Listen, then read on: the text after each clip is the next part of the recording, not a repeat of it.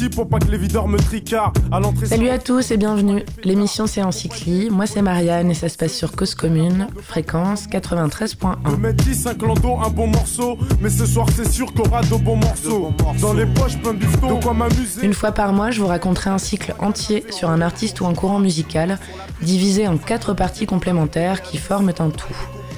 D'abord, on parle d'un événement, donc d'un film, d'un documentaire, d'un livre, d'un album ou je sais pas, un concert. Ensuite de l'avant, donc des influences, puis de l'après, des résonances. Et enfin du presque inénarrable, subjectivement le morceau qu'il faut chérir et retenir.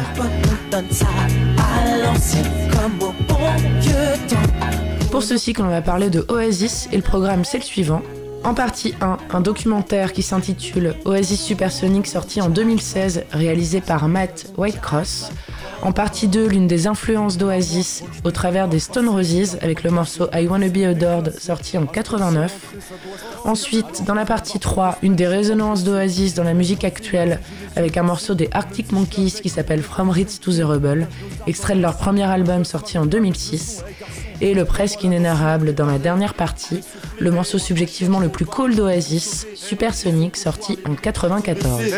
tous mes potes juste d'arriver. Et là, je mon verre de coca, je pas. Je porte un toast à tous mes frères d'Africa. On va donc parler dans ce cycle de Oasis et de la Britpop dans son sens le plus large. Et tout de suite, la première partie, au travers du documentaire Oasis Supersonic réalisé donc par Mike Whitecross, sorti en 2016 des Anglais, de la réverbe et de la déglingue de la fin des années 80 au milieu des années 2000. Today is gonna be the day that they're gonna throw it back to you. By now, you should have somehow realized what you gotta do. I don't believe that anybody feels the way I do about you now.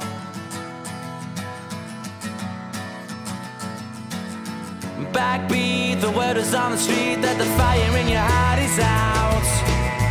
I'm sure you've heard it all before, but you never really had a doubt. I don't believe that anybody feels the way I do about you now. Les frères sourires. Le tout début du documentaire, ça commence avec ces questions qui sont ici traduites Qu'est-ce qui vous est arrivé pendant ces trois ans? Désolé, c'était une grosse question. Et là, Oasis qui répond C'est une très grosse question et ça mérite une très grosse réponse. Alors là, tu m'étonnes.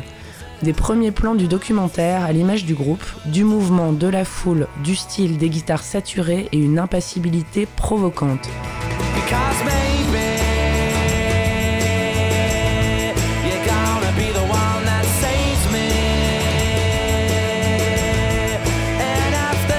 Des images rapides, floues et presque abstraites au départ, filmées depuis un hélicoptère vrombissant.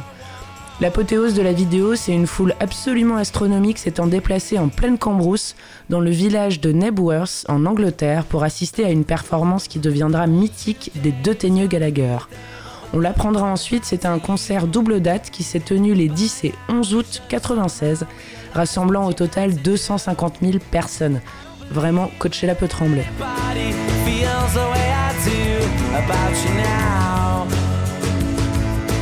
Noël d'abord et Layam ensuite observent cette masse au travers des vitres de l'appareil, donc de l'hélicoptère.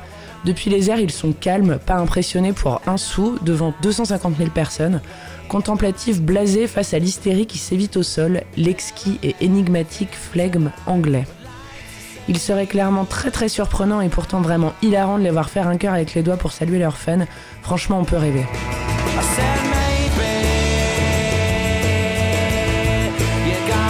Dès l'annonce du titre du documentaire, donc Supersonic, le ton est donné. Il y a de la grosse guitare bien crade, le public qui crie, eux qui arrivent sur scène entre grâce et je m'en foutisme en dribblant avec des ballons de foot gonflables, et surtout deux interventions en voix off on ne peut plus représentatives de l'esprit du groupe et de son devenir. Pour l'IAM, donc le cadet, Oasis est à l'image d'une Ferrari, à savoir que c'est de la balle à regarder, à conduire et que c'est incontrôlable. Bon. Pour Noël, ça représente juste deux gars sortis d'une cité HLM, frères et cinglés. Deux doux euphémismes pour deux définitions complémentaires, à l'instar de leurs deux personnalités bien trempées. Vraiment les tranches de citron qui relèvent le goût à l'heure du thé, bien bien acide les tranches.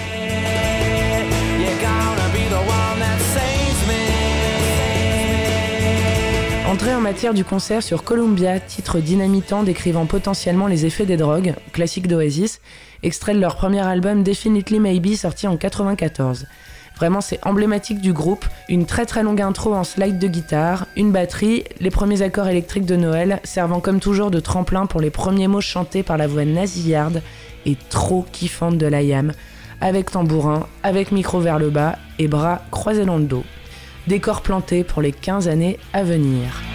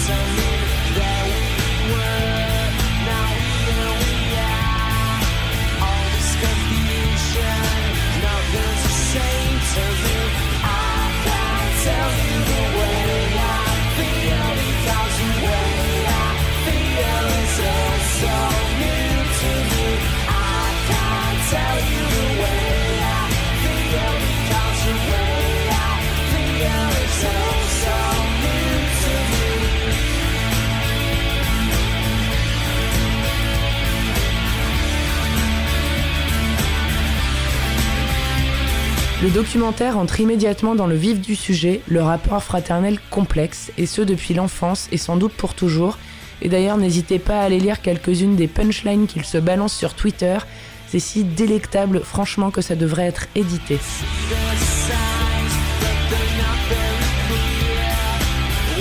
Alors d'un côté, il y a Noël, l'aîné, solitaire, gratteur de guitare, gros fumeur de joint, et de l'autre, Layam, un petit diable, c'est sa mère qui le dit. Donc petit diable, vraiment doux euphémisme encore une fois. C'est le caïd de l'école et il s'est quand même reçu un coup de marteau sur le crâne au cours d'une baston. Le mec vraiment, il s'en bat les couilles. Une impression de deux honnards anglais au plaisir simple, genre attendre les allocs pour acheter de la weed et des vinyles et manger de la pizza.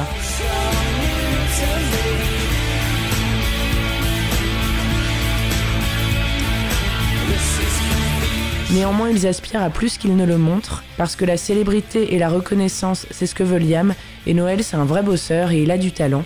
Il écrit, il compose, il joue, il fait pas mal la gueule aussi. Par chance, il se fait virer d'un taf de Roddy pour les Inspiral Carpets, et donc rentre au Bercail, à Manchester. Liam est alors dans un groupe, Noël va le voir en concert, intègre la team, et bam, ça devient Oasis. C'est pas plus compliqué que ça, et finalement deux mecs qu'on imaginait glander sereinement entrent dans une dynamique de travail pendant des mois.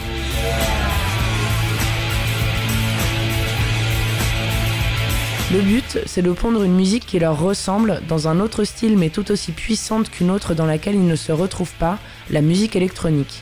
Et oui, parce que c'était l'époque bénie de l'Hacienda à Manchester, le club mythique des années 80 et 90 dans lequel par exemple Laurent Garnier était résident.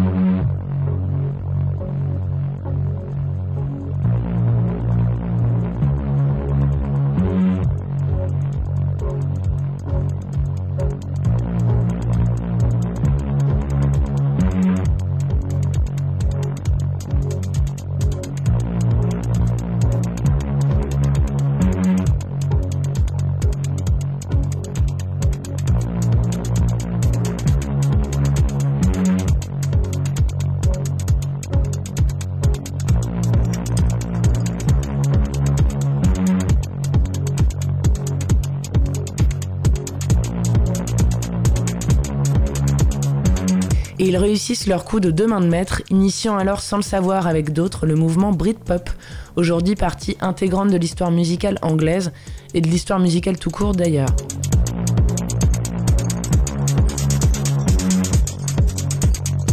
Alors Oasis, c'est 5 mecs, donc Liam Gallagher au chant, Noel Gallagher à la guitare 1, Paul Bunhead Arthurs à la guitare 2, Paul Giggsy McGuigan à la basse et Tony McCarroll à la batterie. Et clairement, pas besoin de gruyère dans le groupe, c'est déjà bien gratiné. Les deux frères, on n'en parle même pas, et les autres, c'est du grand art, sauf Tony, l'ovni à la vie bien rangée, le Charlie Watts du groupe.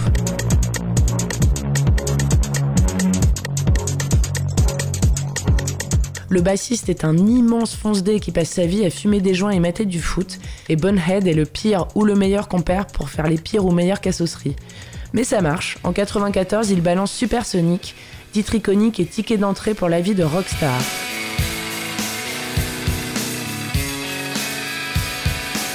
Les tournées ont l'air d'être de sacrés spectacles ou des matchs de catch à choisir, au-delà de ce qu'ils donnent sur scène.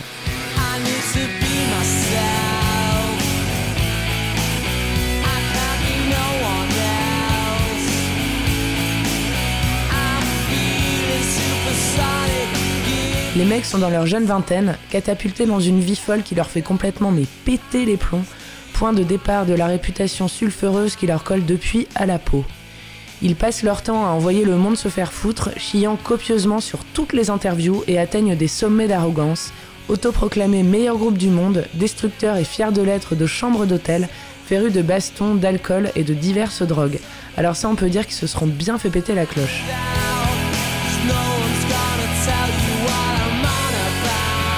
Et aux quatre coins du monde, l'Europe, le Japon complètement délirant, les États-Unis et l'épisode drogue à Los Angeles amorçant un véritable carnage musical, les images en sont vraiment témoins, ainsi qu'un départ heureusement provisoire de Noël.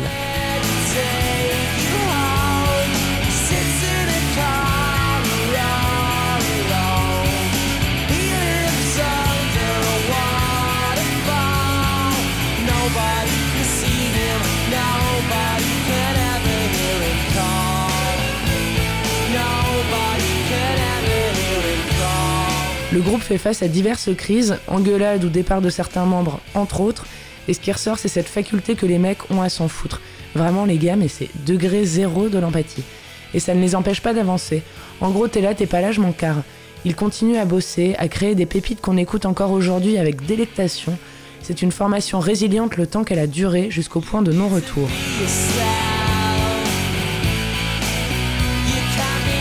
Si on voulait illustrer Oasis et au travers de ce qui émane des images d'archives et des commentaires en voix off, on dessinerait une cocotte minute, vraiment. À chaque moment de l'histoire du groupe, on sent que tout est sous une pression mais folle, qu'il ne faudrait pas rajouter un ingrédient au risque de voir tout exploser. Un Pollock de fish and chips de Manchester.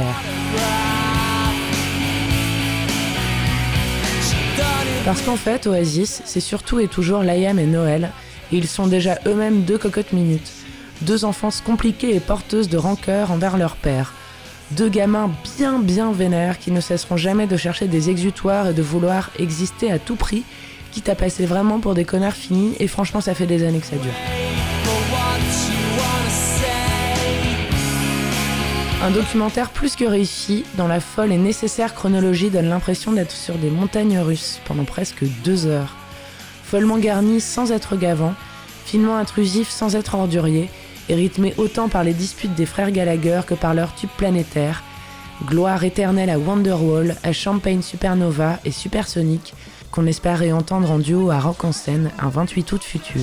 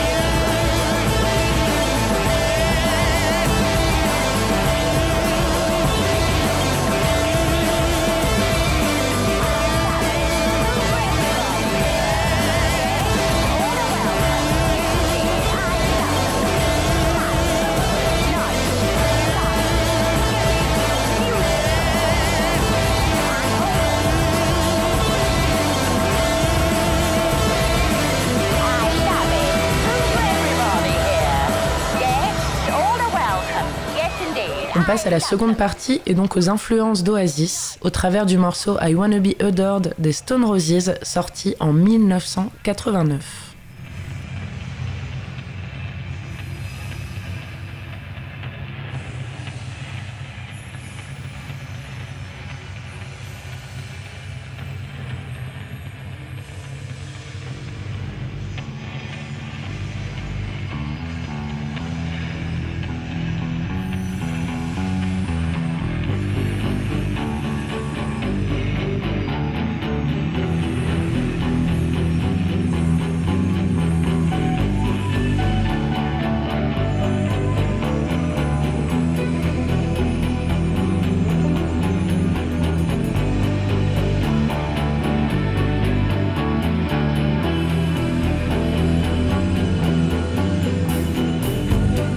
Cette chronique a été écrite un lendemain de soirée en 2019 dont le thème était les méchants. On l'a appelé l'émergence du dimanche ou chronique d'un dimanche en enfer. Une intro longue, exquise et précieuse, sans ouvrir les yeux un dimanche après-midi, sans réveil qui sonne et sans culpa.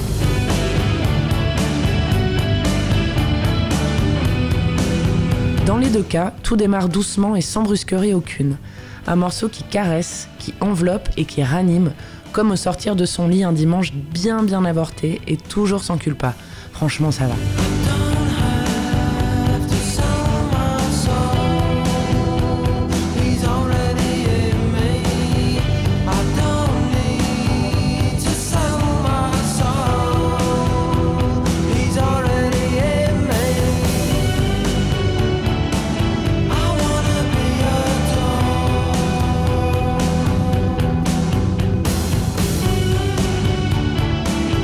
Pendant les 40 premières secondes fait de son plein d'un épais coton et indéfinissable précisément. Est-ce que ce serait un diamant sur une platine? Est-ce que ce serait des cris de foule étouffés comme au départ d'un album live? Du vent? Voldemort Un souffle crépi, grésillant d'un ampli? Franchement, on sait pas et puis on s'en fout, mais ça ouvre à l'écoute et à l'imagination et ça intrigue.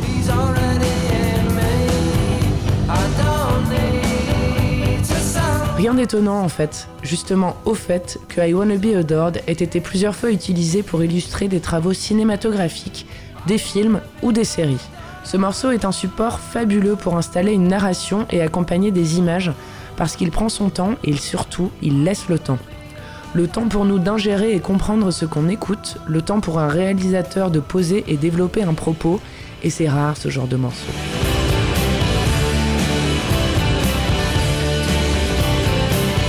40 premières secondes donc, qui laissent le temps d'appuyer sur le piston de la cafetière au ralenti et en baillant, et en ayant certainement un peu envie de crever. Et puis arrive la basse, comme pour nous sortir de la brume. Elle est progressive, elle est tempérée, elle est rythmée et surtout très rythmique. Les sonorités sont crades, mais claires, oui c'est bizarre, psychédéliques et intenses. Les pulsations créées par les cordes résonnent dans notre petit cœur qui revit, et ce n'est qu'un tremplin.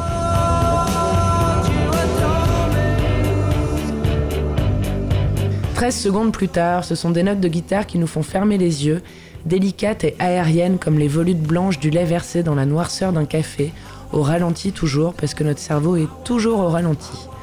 On retourne alors dans une transe qui nous habitait quelques heures plus tôt, certainement trois heures plus tôt, soulevée quelques secondes après par le son d'une cymbale très très très contenue. On dirait que les Stone Roses ne veulent pas nous brusquer, et c'est un leurre, parce que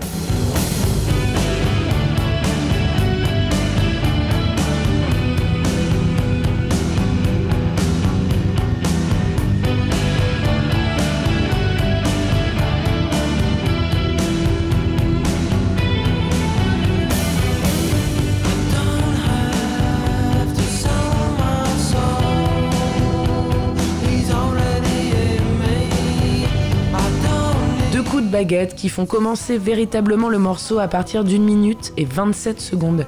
Batterie classique rock et guitare électrique au riff très très efficace. Et là on arrive dans un truc, bon on va dire un peu limite grunge quoi, mais bon toute proportion gardée, ça fait presque penser à Nirvana avec pour eux non pas deux mais quatre coups mythiques qui avaient lancé Smells Like Teen Spirit.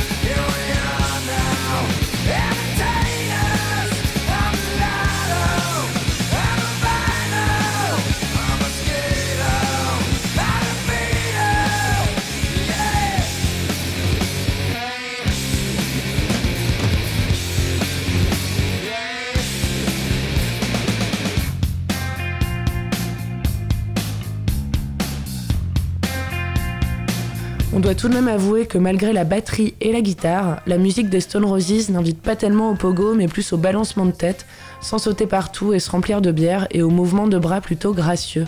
L'esprit et les sonorités sont définitivement inscrits dans un univers psychédélique, avec la voix du chanteur Ian Brown qui est pleine de réverb et de subtilité sur coussinet.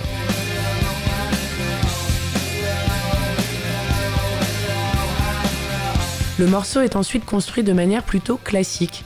Donc c'est couplet, refrain, couplet, refrain, break, montée et tutti quanti, avec un chant lexical ne dépassant pas les 50 mots a priori. Donc là franchement ça nous arrange, mais je pense qu'on a clairement capté que le morceau s'appelait I Wanna Be Adored. Et en fait c'est certainement pour marteler le propos suivant, parce que le texte ça va un peu dire la célébrité est un péché, ayant été étiré par certains puristes jusqu'à voir dans la phrase Is already in me une référence à Satan. Franchement, c'est possible et probable.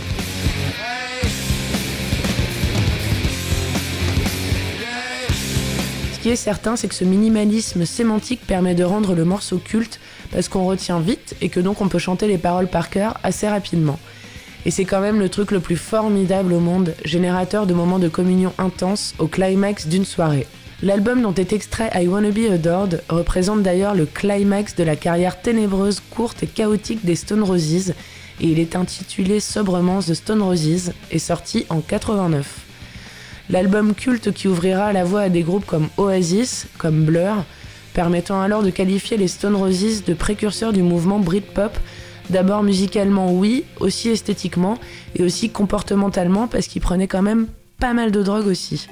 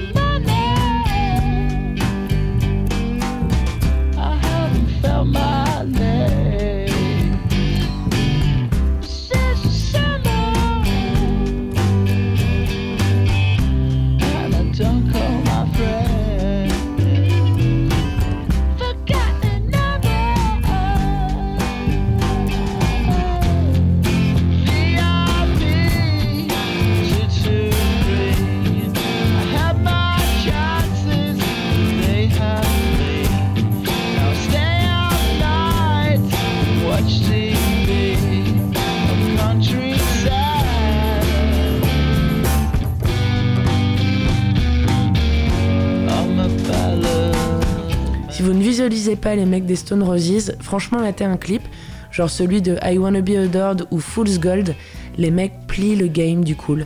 Ils sont trop chill, ils ont trop de style. Il est vraiment incontestable que Liam Gallagher s'en inspira et franchement pourquoi s'en priver, et plus particulièrement du sublime chanteur Ian Brown. Même type de posture, même type de gestuelle. De charisme en fait pas banal lorsqu'il livre des performances toujours avec énormément de décontraction, de dédain sans vouloir trop en faire, donc on est toujours dans le fameux flegme, quoi.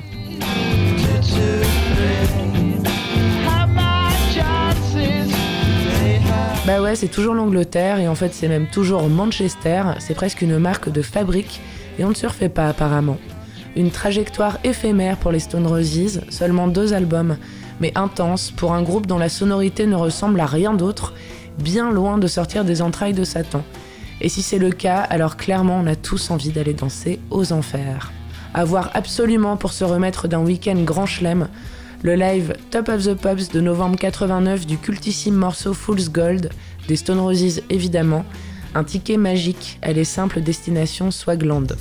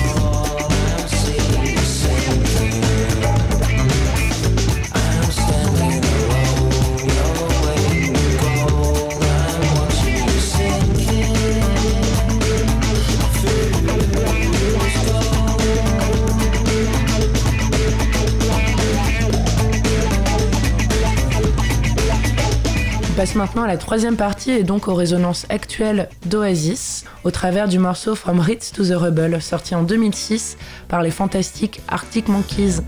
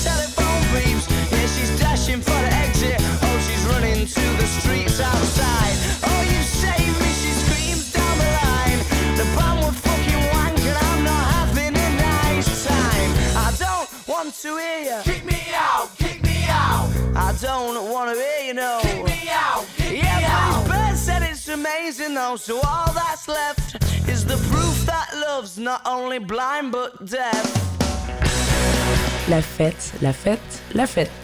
Fazbeg ou Dynamite, du tout tout tout premier EP commercialisé des Arctic Monkeys, ils avaient distribué quelques démos autoproduites avant ça. 5 Minutes with Arctic Monkeys, sorti le 30 mai 2005, franchement ça date. La face A, c'est Fake Tales of San Francisco, autant dire qu'on n'en ressort pas indemne après l'écoute.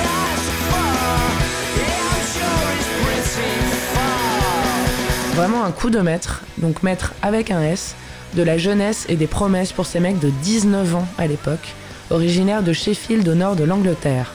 Les deux morceaux seront ensuite intégrés au premier album du groupe sorti en 2006 et intitulé Whatever People Say I Am, That's What I'm Not.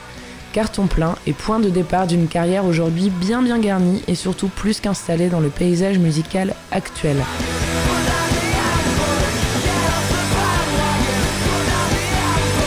Perpétuent cette formidable tradition anglaise qui les a bercés et dans laquelle ils ont baigné de toute façon malgré eux, parce qu'ils ont écouté les Beatles, Blur, Oasis ou encore les Libertines, mixés bien entendu à du hip-hop comme tout un chacun de leur génération, ainsi qu'à des Américains comme Bob Dylan ou Johnny Mitchell entre autres, et bien évidemment les Strokes.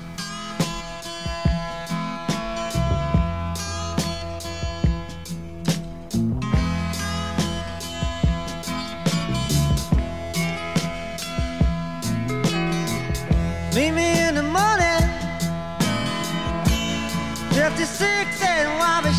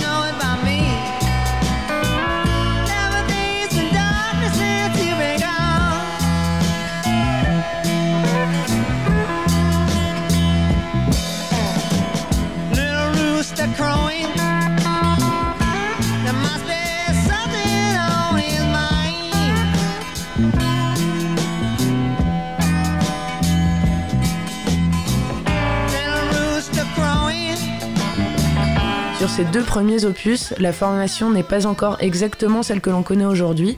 Évidemment, il y a toujours le sublime Alex Turner. au chant et à la guitare, Jamie Cook à la guitare, Andy Nicholson à la basse et au chœur, Matt Helders à la batterie et au chœur, et Nicholson sera très très vite remplacé en fait par Nick O'Malley. Peu après la sortie du premier album, il préféra quitter le groupe parce qu'il avait d'autres projets et il était un peu au bout du Rolls.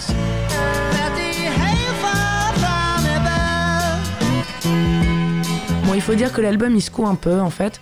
On imagine une tournée bien bien loin d'un dimanche au Spanux dans la rue Montorgueil et plus particulièrement le morceau From Ritz to the Rebel dont nous allons ici papoter.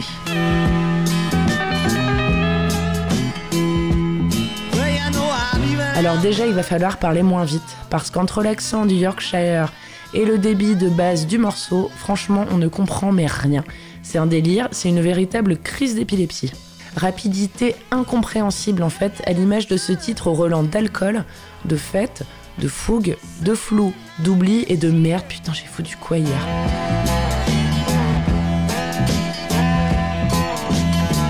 Il y a cette petite phrase là à un moment dans le morceau.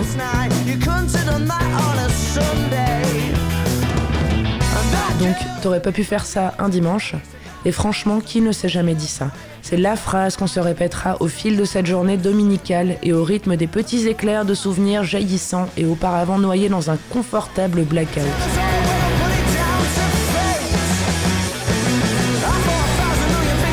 Donc allons-y, clic, play. Alex Turner commence à raconter sa soirée sans pastèque on l'espère, et c'est ici que l'intelligence du morceau réside. Il débute en parlant, donc on l'écoute, et puis ça se transforme. La musique arrive petit à petit et elle reflète finalement on ne peut mieux les propos, une métaphore instrumentale du texte, donc une métaphore instrumentale d'un texte de soirée. La musique et l'histoire ne font qu'une.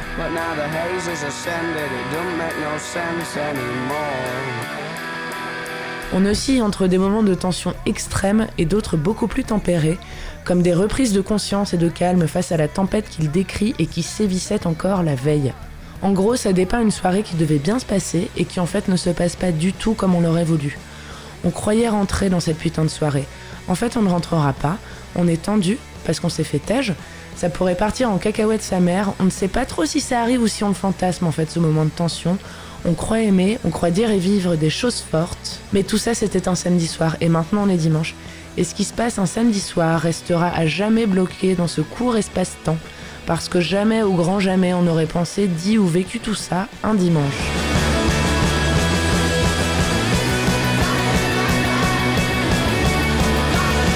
Description musclée de cette intensité impulsive post-adolescente, sans aucun doute à l'image de ce que le groupe vivait à cette époque. Il faut également y voir une référence à l'œuvre de l'écrivain Alan Silito, qui s'appelle Samedi soir, dimanche matin, publié en 1958. Il y est dépeint le quotidien d'un ouvrier anglais dans les années 60, notamment les samedis soirs énervés et salvateurs dans des pubs ponctuant les semaines de travail à l'usine certainement assez difficiles et redondantes. C'est à lire, et le titre de l'album Whatever People Say I Am, That's What I'm Not renvoie d'ailleurs à la même œuvre. Bref.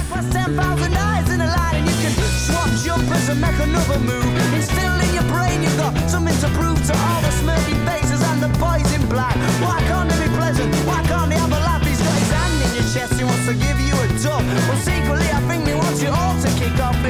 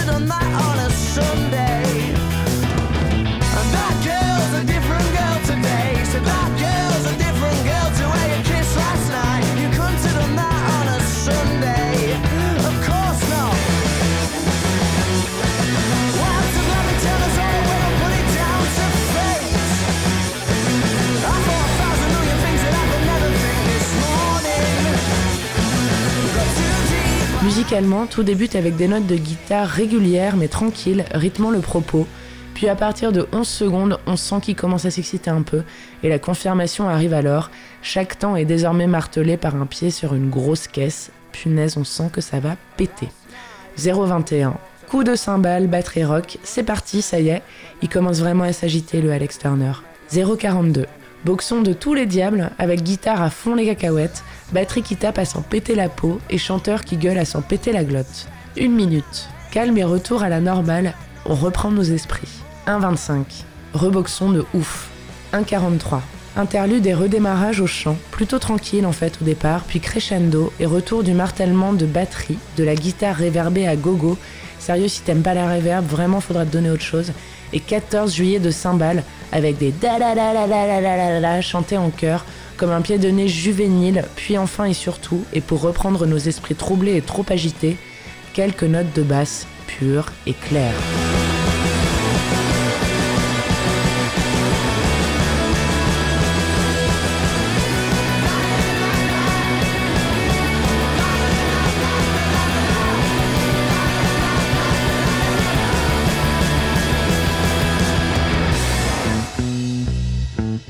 Tout se termine très très bien en fait. On tourne la page, c'est une nouvelle journée, mais c'était crevant. Et la fin, Got too deep, but how deep is too deep? Telle est la question.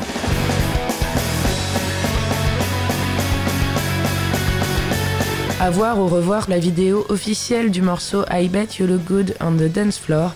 Déjà parce que c'est un vrai live, et ensuite parce qu'on a oublié qu'à la base, Alex Turner et ses acolytes étaient les mecs les plus random du monde avant d'assister au défilé d'Eddie Slimane.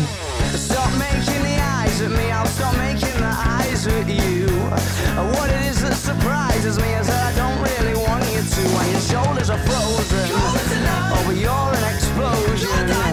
your oh, name isn't real, but I care for and lights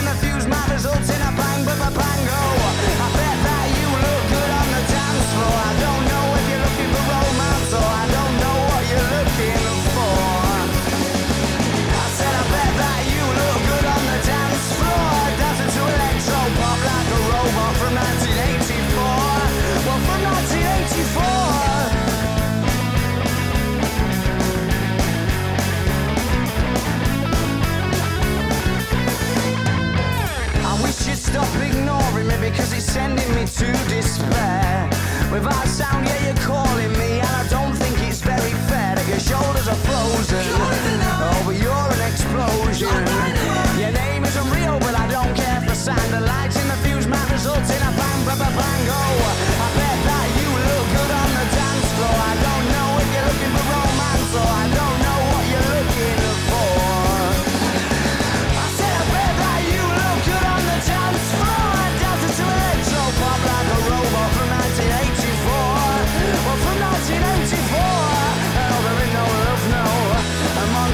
or Capulets Just banging tunes in DJ sets And dirty dance floors And dreams of naughtiness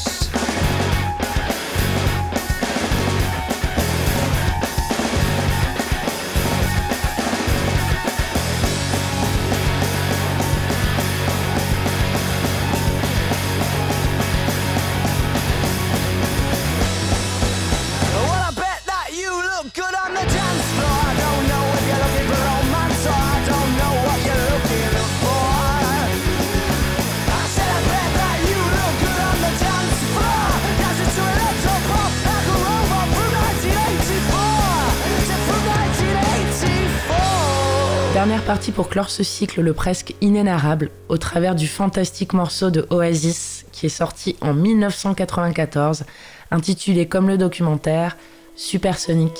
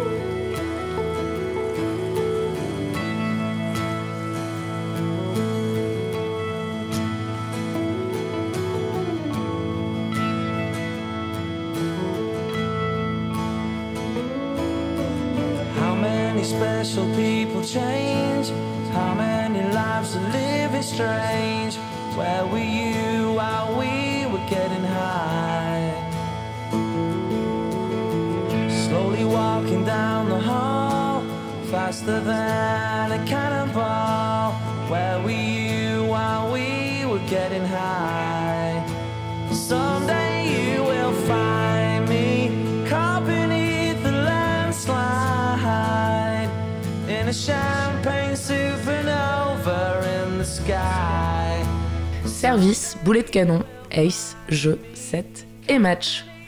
Oasis Mais c'est vraiment de la merde. Phrase récurrente émanant de certains énergumènes de la génération Y, principalement fans ou anciens fans des Red Hot. Alors donc là, ça va être très très simple, à tout jamais fermez là. Chacun son délire, d'accord, et clairement il n'y a pas match. Et si pour vous il y a match, on peut limite comprendre l'overdose pour Wonderwall, franchement encore que, mais le reste, écoutez avant de juger. D'ailleurs, supersonique, ça veut dire qui est supérieur à la vitesse du son. Supersonic, c'est aussi une salle de concert super cool dans le 12e à Paris. Et Supersonic, c'est le meilleur single d'Oasis, sorti le 11 avril 1994, avec en face B notamment Columbia, donc très très cool, extrait du premier album du groupe qui s'appelle Definitely Maybe, sorti en 94. Trinité de premier choix pour un même mot, et franchement, on entend déjà le public du cours Philippe Chatrier.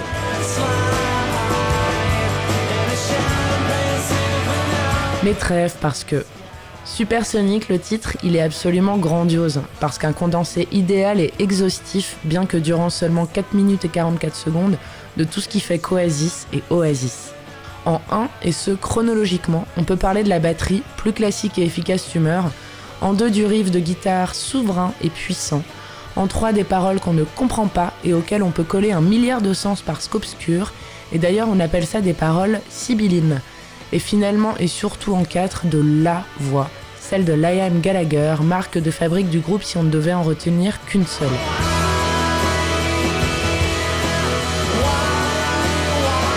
Le texte du morceau brille par son aspect fourre-tout, un récit de quelques minutes bardé de références anglaises et d'histoires plus rocambolesques les unes que les autres.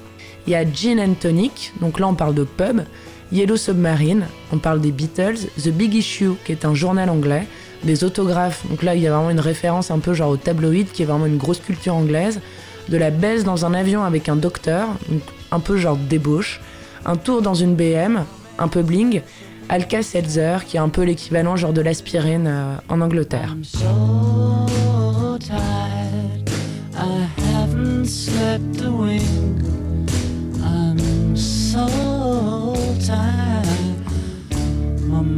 Is on the I wonder should I get up and fix myself a drink? No, no, no. I'm so tired. I don't know what to do. I'm so tired. My mind is set on you. I wonder should I call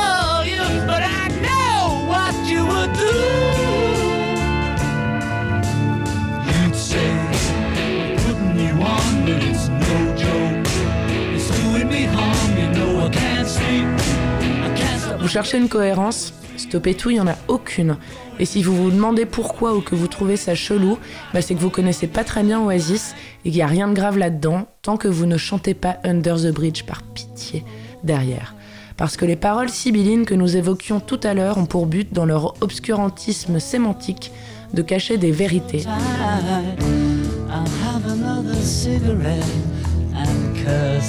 Alors eux, clairement, rien à foutre de cacher des vérités. Le morceau, ils l'ont écrit en quelques cinquaines de minutes.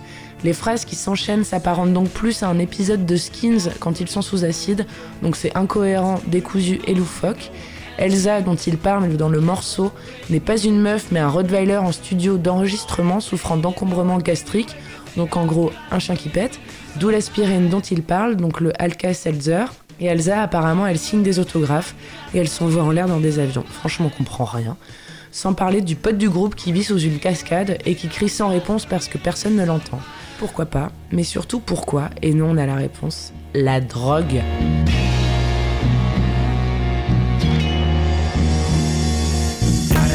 Sincèrement, c'est juste un trip, un morceau écrit rapidement et efficacement un lendemain de soirée. Vous savez, comme quand on passe trop de temps à digresser parce que tout arrive trop vite dans notre cerveau et qu'on oublie la seconde d'après par quel mot on avait commencé notre phrase. Bon, tout ce qui est uniquement compréhensible au cours d'un dialogue de sourds dont le sponsor majoritaire serait le THC. DP, GC, my nigga, turn that shit up. CPT, LBC, yeah, we hooking back up. And when they bang this in the club, baby, you got to get up. Thug niggas, drug dealers, yeah, they giving it up. Low life, yo life, boy, we living it up. Taking chances while we dancing in the party for sure. Slip my hoe a 44 when she got in the back door. Bitches looking at me strange, but you know I don't care. Step up in this motherfucker just to swing in my hair. Bitch, quit talking, quit walk if you down with the sick. Take a bullet with some dick and take this dope on this jet. Out of town, put it down for the father of rap. And if your ass get cracked, bitch, shut your trap. Come back, get back. That's the part of success. If you believe in the X, you'll be relieving the stress.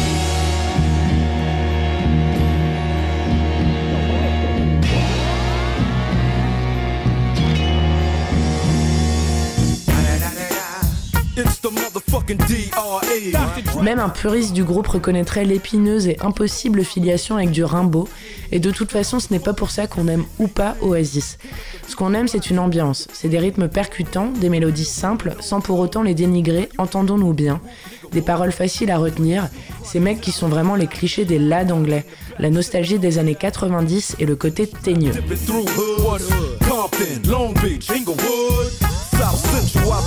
Mais ce n'est pas que ça en fait, Oasis c'est bien plus profond, parce que le groupe de Manchester véhicule aussi une idée de l'Angleterre stéréotypée et marqueuse d'une époque de démerde, de rébellion, d'usine et d'injustice sociale. Quand on écoute Oasis, on voit des maisons ouvrières en briques, dans un lotissement sur fond de ciel gris, pas nécessairement sous la pluie, mais avec des trottoirs mouillés, des mines en arrière-plan, des survêtes Adidas, des Clarks et des maillots de foot, et un peu Cantona aussi.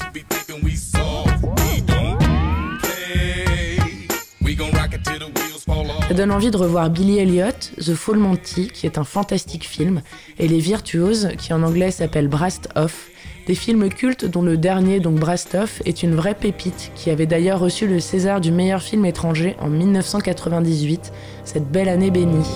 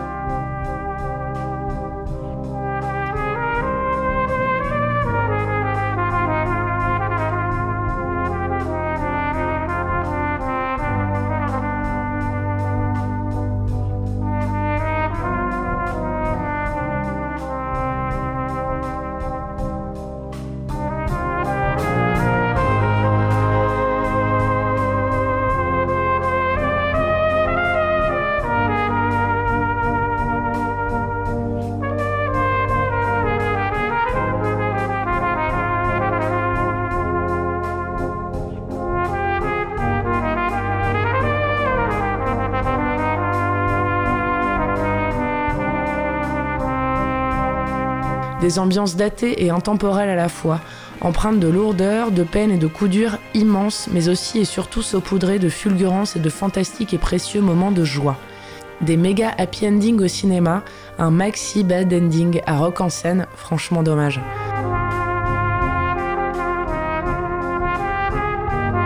Et vraiment, voyez absolument le film Les Virtuoses, pour l'histoire oui, mais aussi pour la musique, il y a le concerto d'Aaron Ruiz notamment à l'intérieur qui est interprété au bugle. Et pour Ewan McGregor aussi, et l'immense et regretté Pete Puzzleswaite, impossible d'être déçu devant ce joyau de la couronne.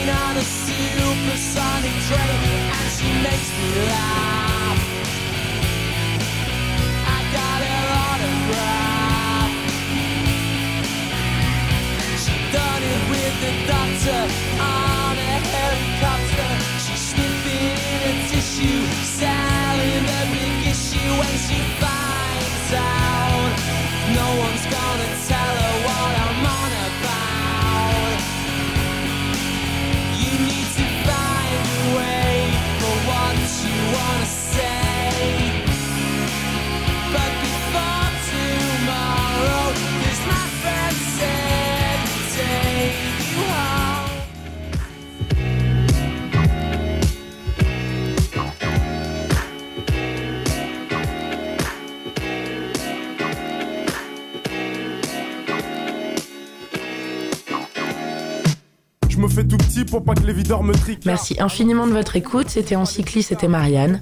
Et tout à l'heure, on se met l'épisode 1 d'un nouveau cycle, ce mois-ci consacré à Bunny Banane. 10, un bon morceau. Mais ce soir, c'est sûr qu'on aura de bons morceaux. Dans les poches, plein de bifton. quoi m'amuser. Ça se passera toujours sur Cause Commune et donc toujours sur 93.1. A plus tard. C'est pas synchronisé qu'on a répété à 10.